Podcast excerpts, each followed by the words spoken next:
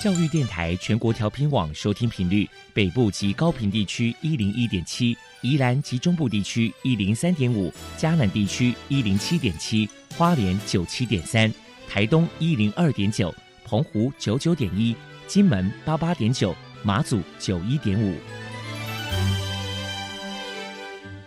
爱是包容，爱是牺牲，爱是分享，爱是服务。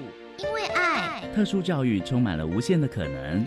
用爱关怀身心障碍同学的未来，用心倾听资赋优异子女的心声。欢迎老师、家长、同学们，大家一起加入特别的爱这个大家庭。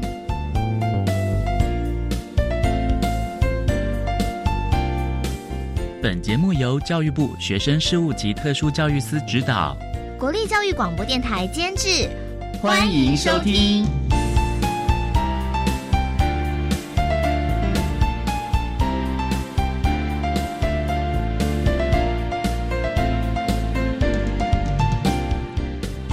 我们在空中相会，欢迎您再度收听特别的爱，我是小莹。这个节目在每个星期六和星期天的十六点零五分到十七点播出。今天节目将为您安排三个部分。首先，在“爱的小百科”单元里头，波波将为您安排超级发电机单元，为您邀请屏东县生辉听障协进会的理事长梁淑英梁理事长为大家介绍屏东生辉听障协进会的相关服务，希望提供家长老师可以做参考。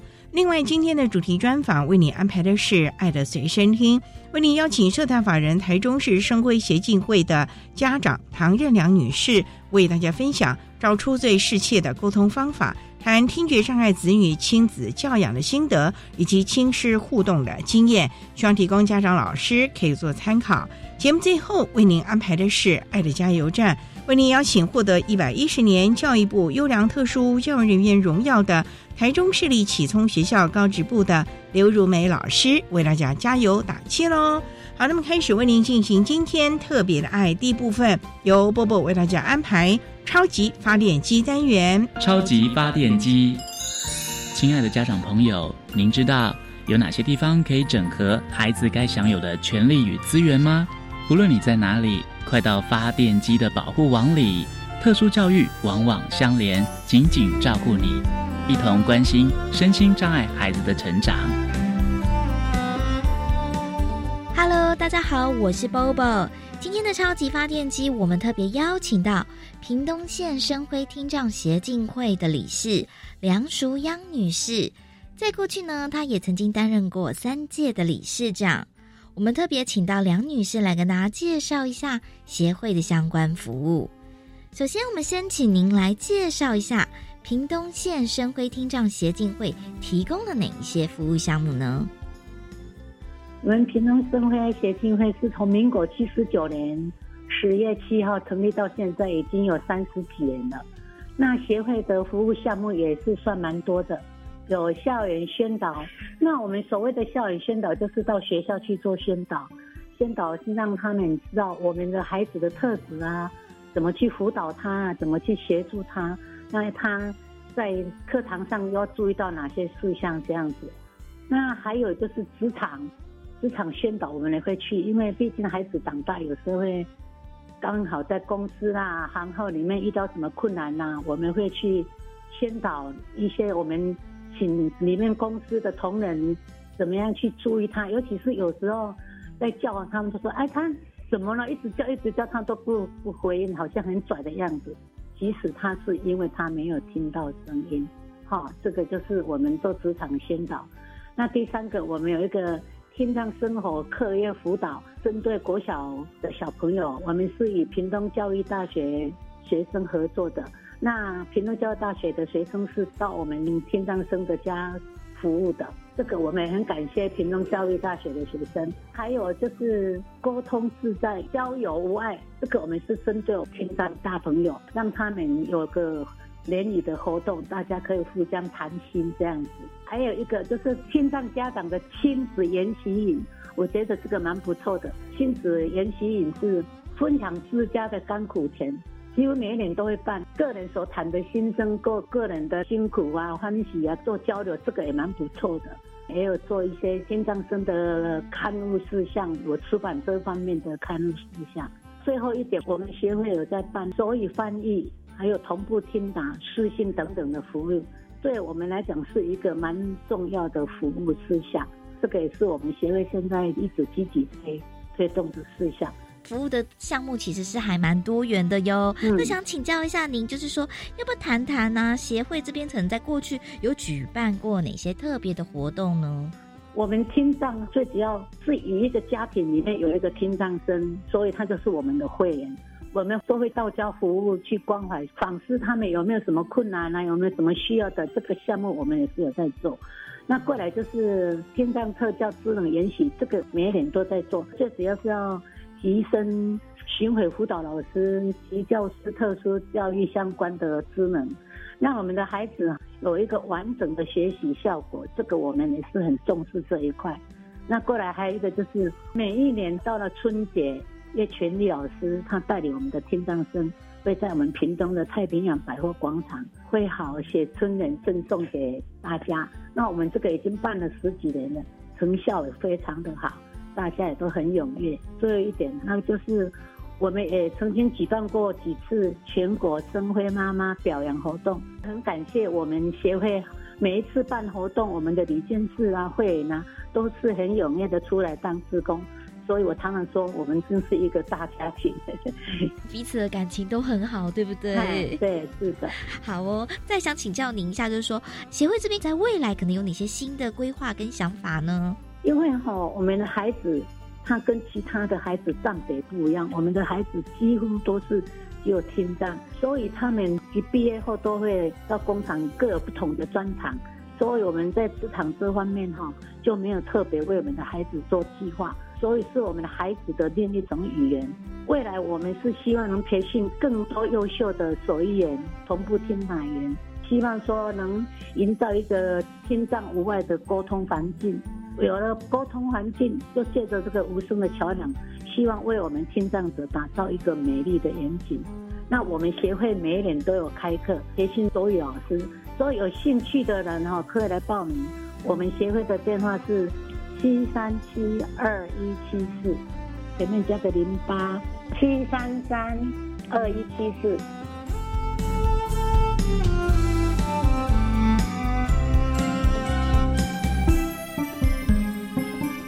接下来请教一下梁女士，因为你本身呢也是听障儿的家长，请您谈一谈，如果说家里面有听觉障碍的孩子，身为家长在教养上到底该注意哪些事情呢？我们的孩子哈，说真的，他除了听有障碍，其余都跟一般的孩子都是一样，天真活泼聪明。所以我们在礼仪道德观这个定义一定要让他理解。但是当然了，我们做家长。不可口无遮拦的，要我们互相都要尊重承诺。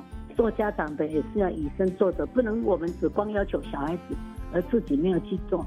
还有一点，我觉得很需要，就是要让他去承担家务事，不要认为说啊，家务事都是姐姐、姐姐姐、哥哥他们在做，要让他承担这个家务事，就是要让他有责任感。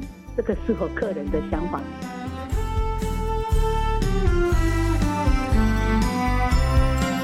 最后，您还有什么样的话想要传达？我一直在讲，我说我们的宝贝哈，老天爷关了一扇门，他一定会为你开了一扇窗。我每次说到这个，我都会很心酸。但天下没有不劳而获的，不要怕挫折，努力打拼，读书也好啊，还是你要学个一技之长也可以啊。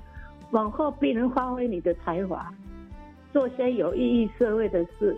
回馈大众为我们付出的那么多关心你协会的人，那最后我是希望说各公司很好的大老板啊、上心人士啊，留意一些我们的孩子，即使他只是个听障而已，只是听有问题而已，只要好好的沟通哦，在职场上应该是没有问题的。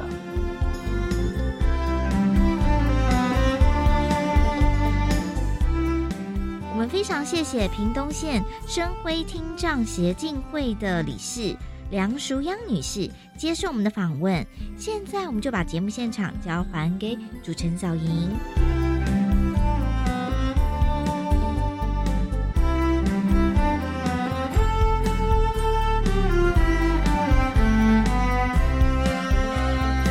谢谢屏东县生辉听障协进会的梁淑英理事长以及波波为大家介绍了相关的服务内容，希望提供大家可以做参考。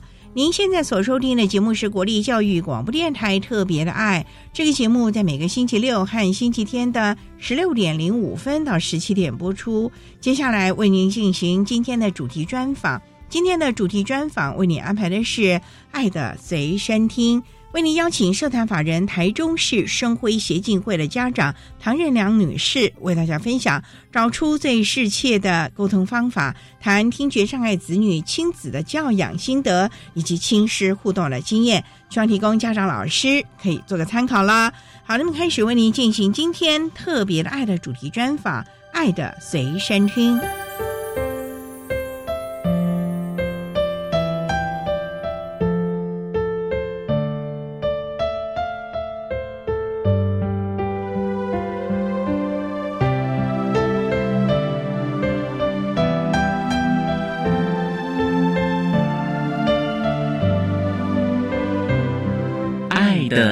随身听。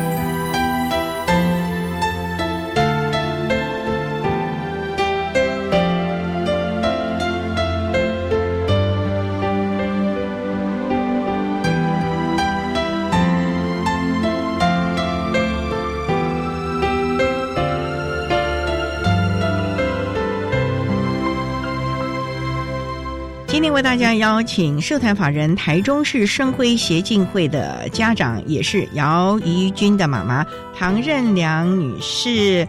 姚妈妈您好，主持人好，大家好，我是怡君的妈妈。今天啊，特别邀请怡君妈妈为大家分享找出最适切的发展方向。谈听觉障碍子女亲子教养的心得，以及亲师互动的相关经验。那刚才啊，怡君妈妈，我们介绍社团法人台中市生辉协进会，请问这是一个什么样的一个协会呢？我们协会已经成立有三十年了，是我们一群有听障子女的家长组成的协会，为听障子女的求学啊、心灵啊辅导，还有。各种的帮助，所以会从早疗一直到教育阶段，甚至于到未来的就业吗？对，都有，所以包罗万象咯。是，完全都是我们家长们大家互助合作咯。对，因为那时候我们的孩子的状况还有社会的资源相当的薄弱，所以大家的经验跟分享，还有互相的支持，成立一个协会，帮助我们心脏的小孩。那这个生辉，我看好像全台湾各地有很多的，有的是家长协会啊，生辉协会，是不是都是同一个组织呢？我们各地都有一个协会，像台中市、高雄、彰化各地都有。我们最后还有一个全省的发挥，在全省各地为我们的听障的孩子们做各种的服务了。对。那想请教啊，怡君妈妈，怡君今年多大了？怡君今年三十多岁了，这么大了。那想请教，当初怎么会发现了怡君有听障方面的问题呢？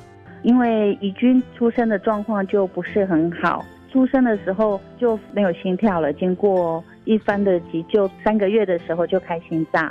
开完心脏以后有一段复原期嘛，就看到了他对声音的敏感度不够，环境对他来说好像是安静的，所以我们才觉得不对劲，在一连串的检查才发现了他听力也有问题，眼睛也有问题，应该都是出生的状况不好，都是因为出生的时候所影响的。那他的听障是完全听不到吗？他算是中度跟极重度。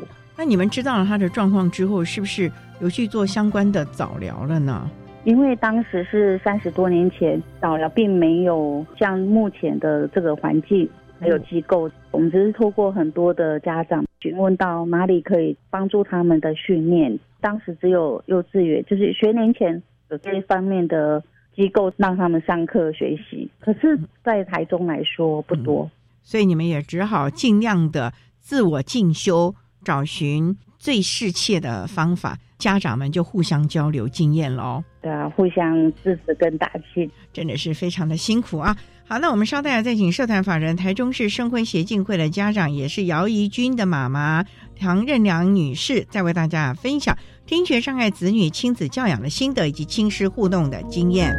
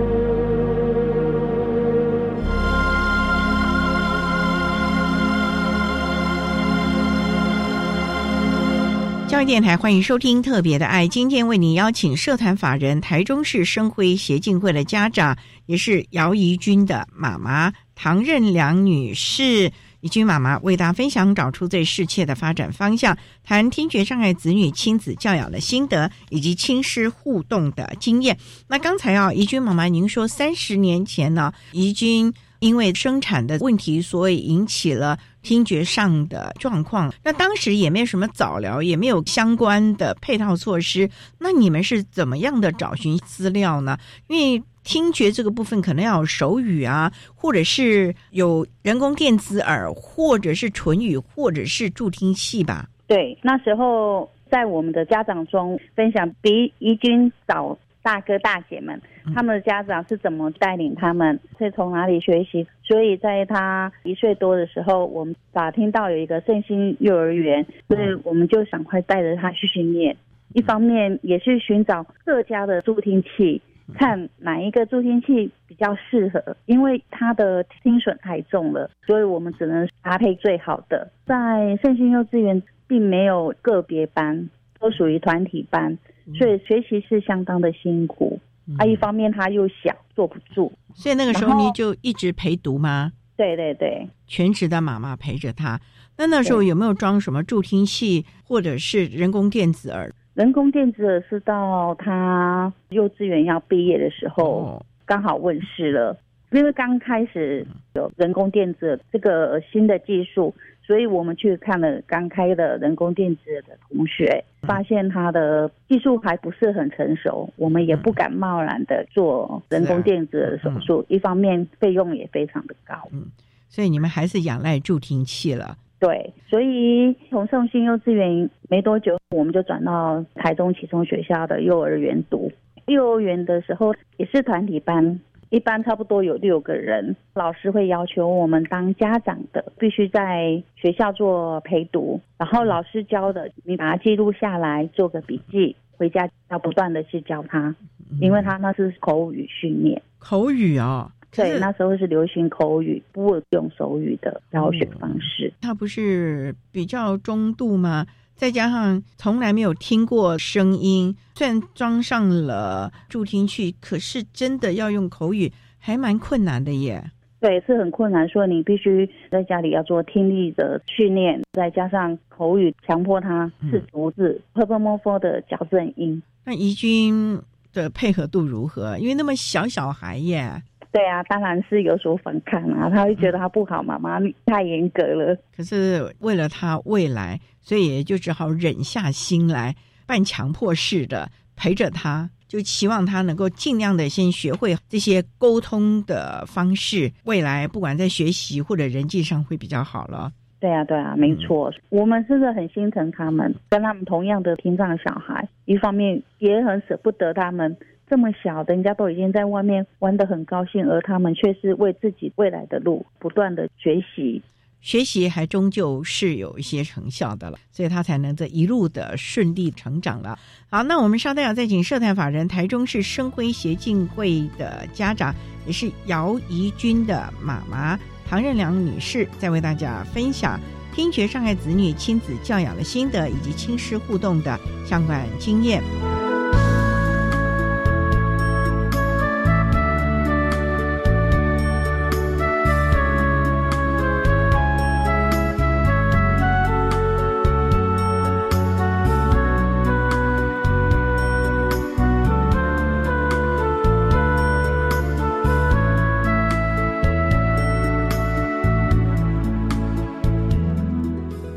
众，大家好，我是国立高雄师范大学特殊教育系听力学及语言治疗硕士班的陈小娟老师。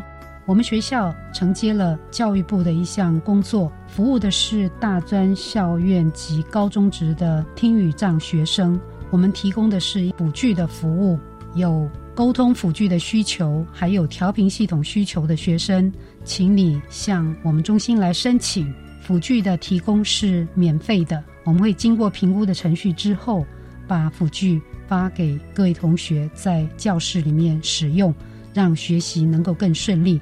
所以，请跟学校的资源教室或辅导室的老师联络，问一下有关于大专校院及高中职听语障学生教育辅具中心的相关资讯。电话是零七七一七二九三零转二三五五。上网路去，你打听语障学生教育辅具中心，应该也可以找得到我们。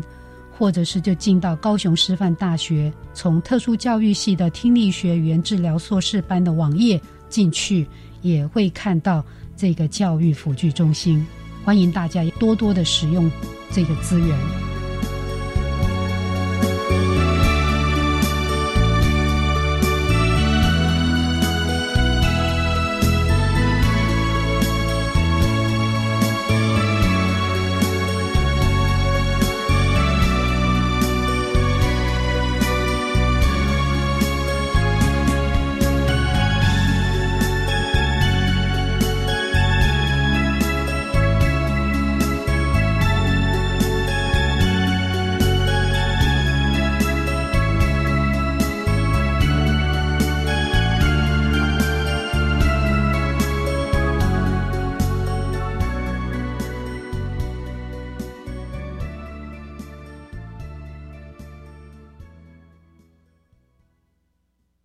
至少记得一针，我正在在想的当中就会出现一双翅膀。我希望成为人的样子。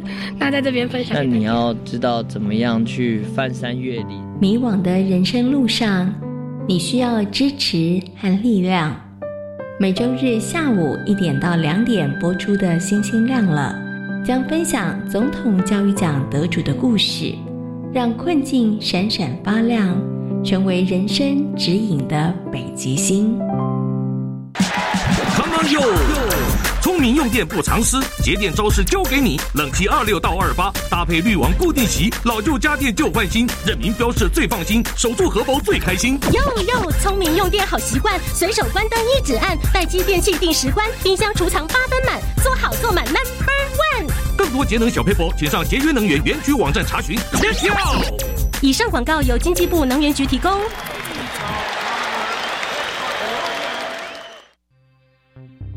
行政长孙昌表示，国内疫情呈下降趋势且稳定可控。为了加速与国际接轨，指挥中心已经宣布，即日起调增入境总人数为每周四万人次。此外，政府所采购的疫苗陆续到货，孙院长也请卫福部加速检验封间，积极安排幼童及儿童接种作业，让父母安心。另外，孙院长表示，为了减轻家庭生养负担，八月起育儿津贴将从每月三千五百元提高到五千元。以上内容行政提供。管那么的水，落嘎西木啊！大家好，我们是 OK 合唱团。您现在收听的是教育电台。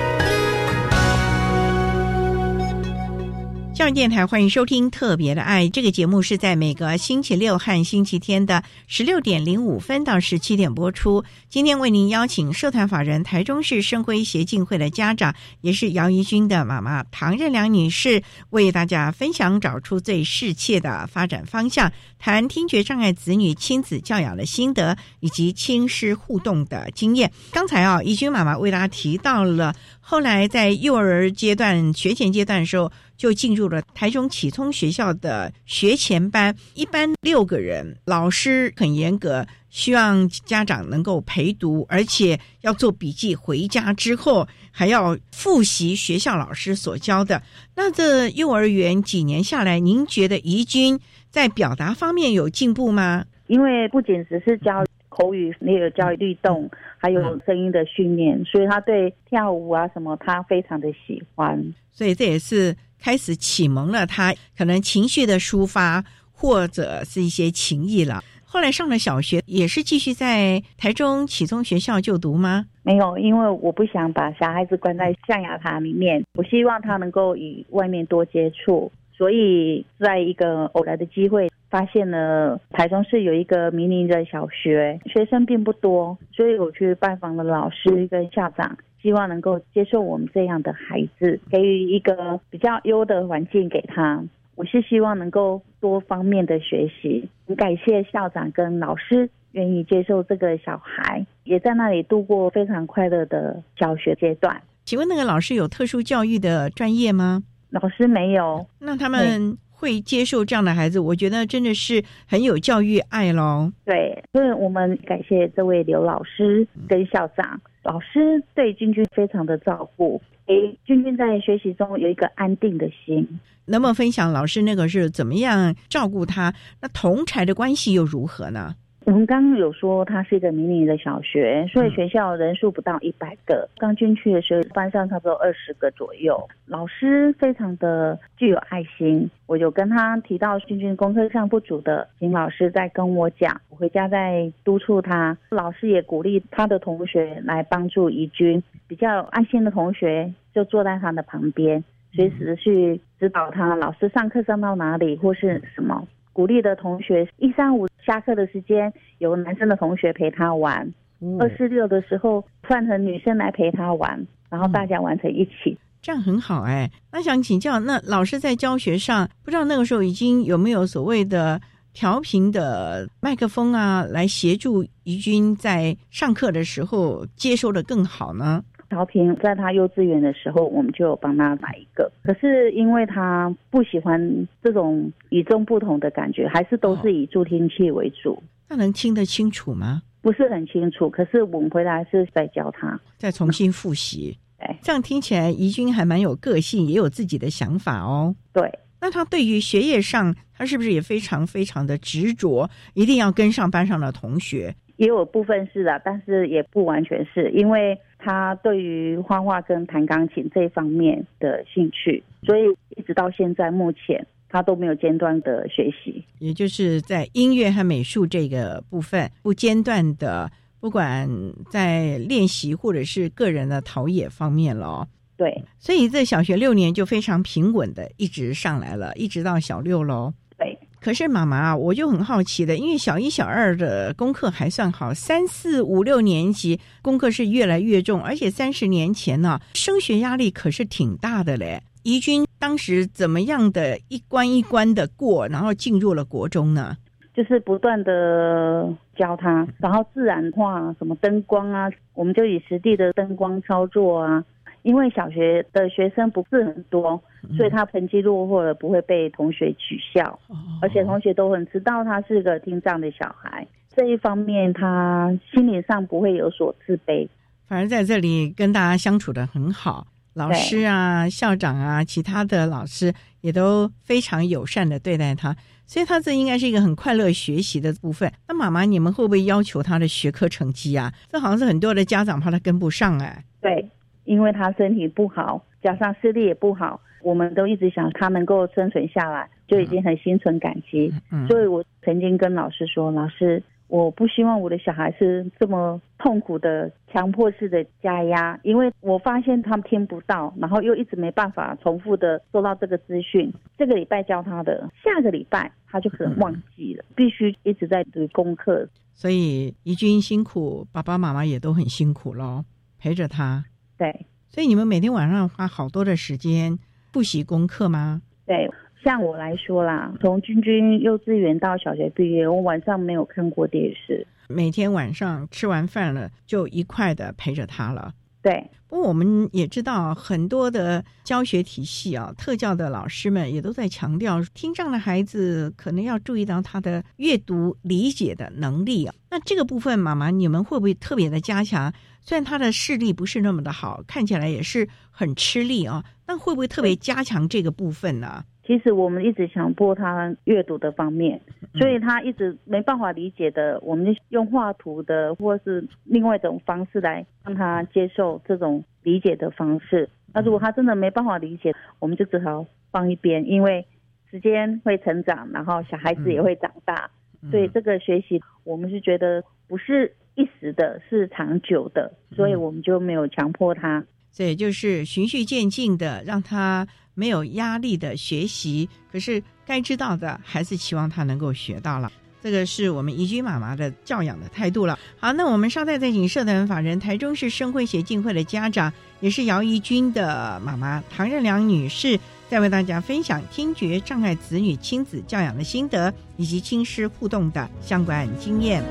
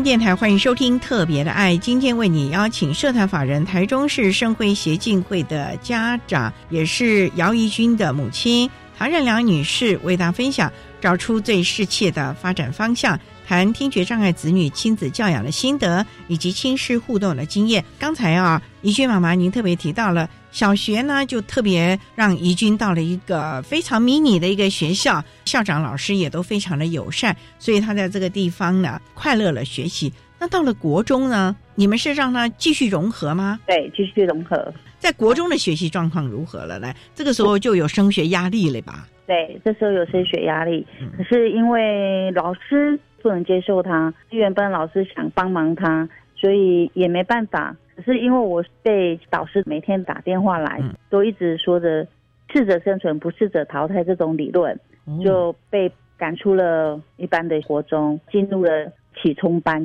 那个时候学校有启聪班哦，有国中有启聪班。那进入启聪班有没有好一点呢？这个学习的状况有好一点的学习状况了。嗯，可是老师说他的成绩太弱喽，要怎么样去加强啊？我叫老师说，老师，我是觉得数学懂得加减乘除就好了，太难的话你不用再教他什么函数什么的，对他们来说实在太难了，那个太抽象了，他们实在是可能学不来。可是妈妈，怡君的认知能力没有受到损害吧？应该没有。对啊，那其实如果在这个能力所及的时候，可能还是要给他一些知识方面的学习吧。对，没错啊。所以我就想说，太难的部分我是放着了啦。英文的部分我有在加强，因为碍于听力一定听不到嘛，所以英文的学习沟通上一定是不行的啊。所以对他的部分，我们真的很抱歉，因为毕竟眼睛也不好，耳朵也不好，对我来说，对他来说是一种压力。对他来说，我是觉得也很心疼他，很多科必须要读，何必执着在这一科或单科上？就希望他能够能学的。就学一些可以实用的学科能力了。你们那时候有没有运用到一些学习的辅具呢？让他不要这么的辛苦学习呢？例如说，是不是电脑啊，或者是其他的方式，让他就不用写字啊，或者什么扩视机啊，让他看起来就不必那么的吃力了。电脑那时候好像也没有很流行，也不发达，所以对他来说，一方面他眼睛不是很好，所以我们就没有跟他再多元的刺激。所以他的国中就这样子平平顺顺的在启聪班就读了。那您觉得他的适应还好吗？适应的还不错，所以他也顺利的度过了青春期。然后同学有对他不友善的，我们能够疏解他心灵放下，常常跟他说没关系，上天的佛祖会帮你去跟他说，你要原谅他，不要跟他计较，也都适当的开导了。那在高中阶段呢？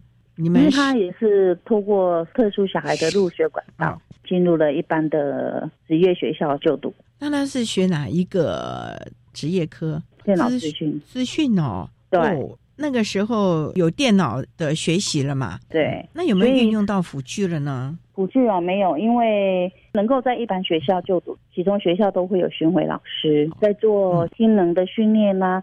日常生活上、学业上能够有所帮忙的地方，老师会来巡回辅导。所以在这段时间，其实也学到了应该有的一些资讯的能力了。他后来继续升学呢，还是就业了呢？他也顺利的毕业，然后也考上了科技大学。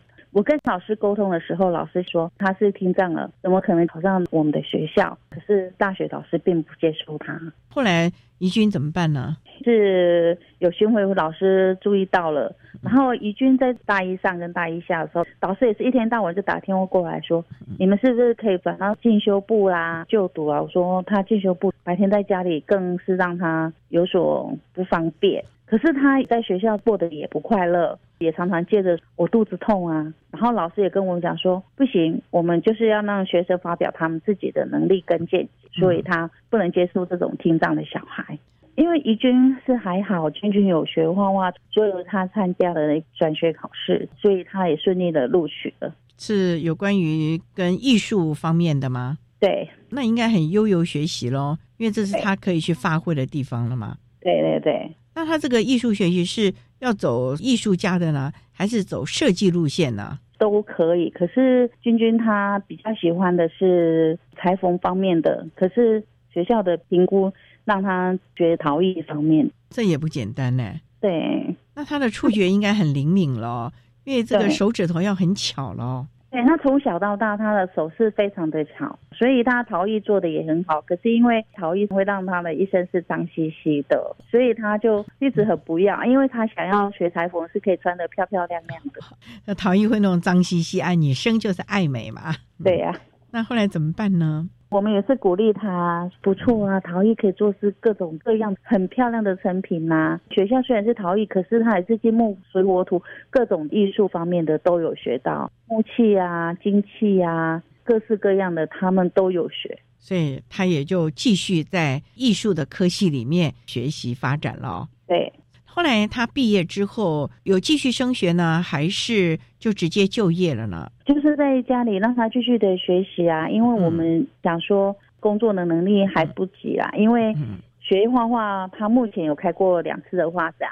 现在钢琴的方面，他目前也有拿到了街头艺人的证照。其实妈妈就是培养他多元的兴趣，抒发心情了。好，那我们稍待啊再请社团法人台中市生辉协进会的家长，也是姚怡君的妈妈唐任良女士，再为大家分享听觉障碍子女亲子教养的心得以及亲师互动的经验。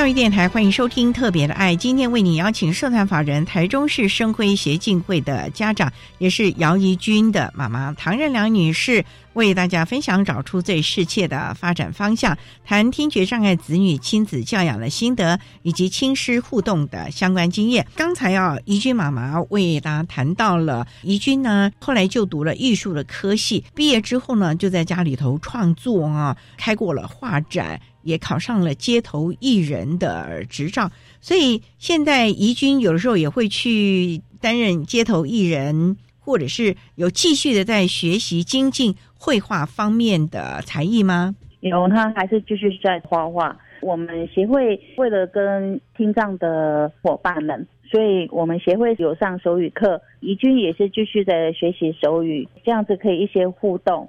再加上他五年前看到人工电子耳的成熟了，所以我们也帮他开了一个人工电子耳，沟通上更加的方便，所以算是很成功的这个人工电子耳。对，让我们放心了不少。我也想请教了，那您说他上面还有一个哥哥嘛？那哥哥跟怡君平常兄妹的感情如何啊？哥哥是相当疼爱这个妹妹的，好哥哥哦，暖男一个。那他们平常都是哥哥让妹妹吗？对，哥哥让妹妹是你们要哥哥这样子，还是哥哥打从心眼里自己这样做的？因为妹妹还没出生的时候，在我肚子里面，我就常常灌输她：“你是哥哥哦，必须要负责照顾妹妹。”加上爸爸是君子，常常跟他说：“你是我们家中唯一的男生，我们两个需要您保护。”就变得很有责任感，对，很贴心的照顾这个妹妹。好好哦，哥哥知道妹妹的状况，那他平常会不会在学校因为妹妹受到一些影响，或者是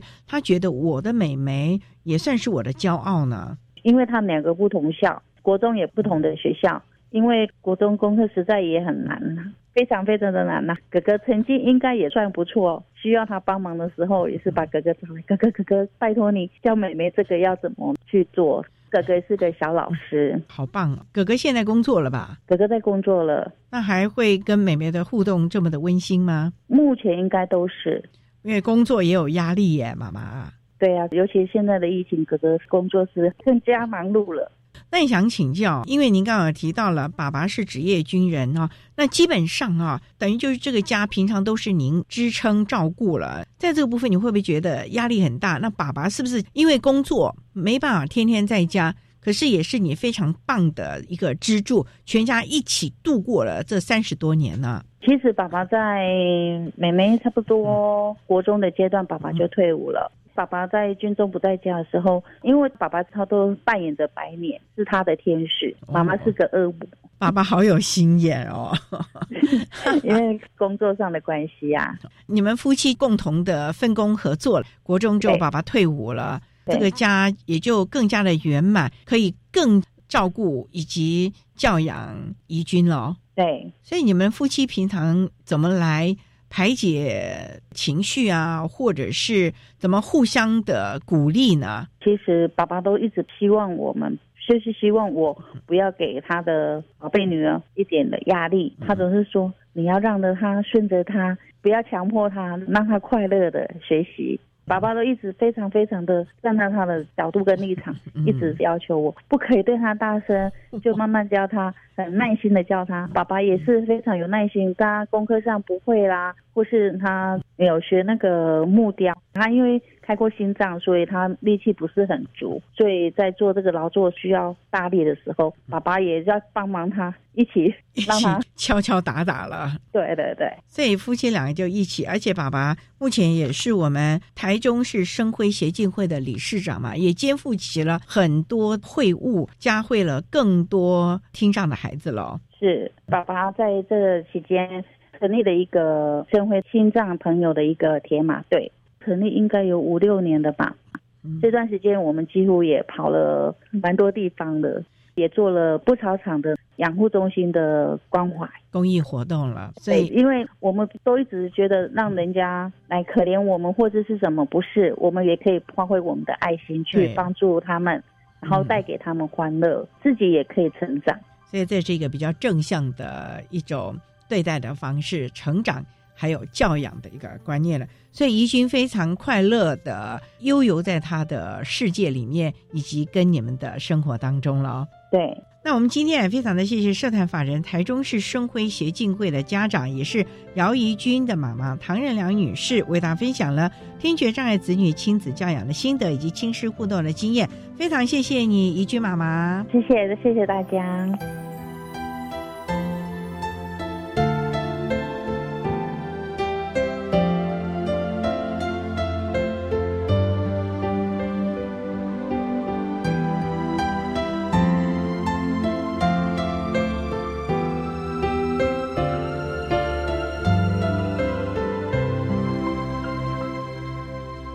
谢谢社团法人台中市生辉协进会的家长滕任良女士，为大家分享了听觉障碍子女亲子教养的心得以及亲师互动的经验，希望提供大家可以做参考喽。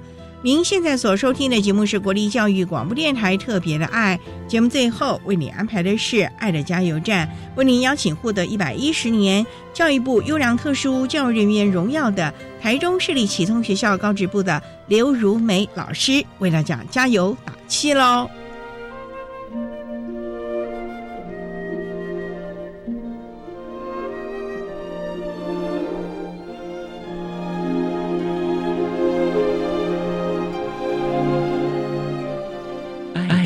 加油站。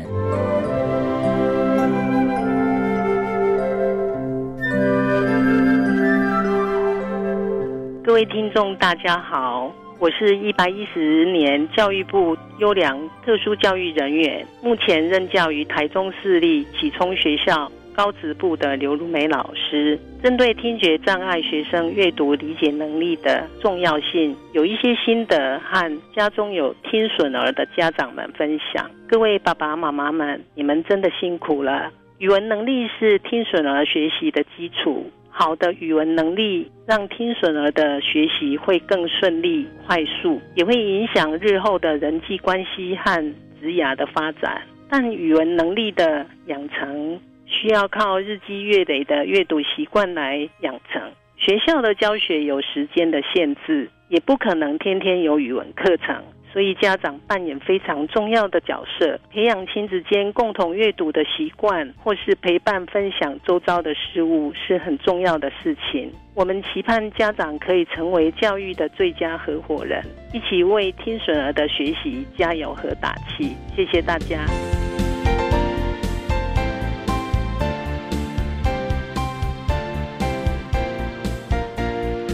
今天节目就为您进行到这了，感谢您的收听。在明天节目中，为你邀请获得一百一十年教育部优良特殊教育人员荣耀的台中市立启聪学校高职部的刘如梅老师，为大家分享针对个别差异提供适切的学习策略，谈高中教育阶段听觉障碍学生教学策略以及注意的事项，希望提供家长老师可以做参考喽。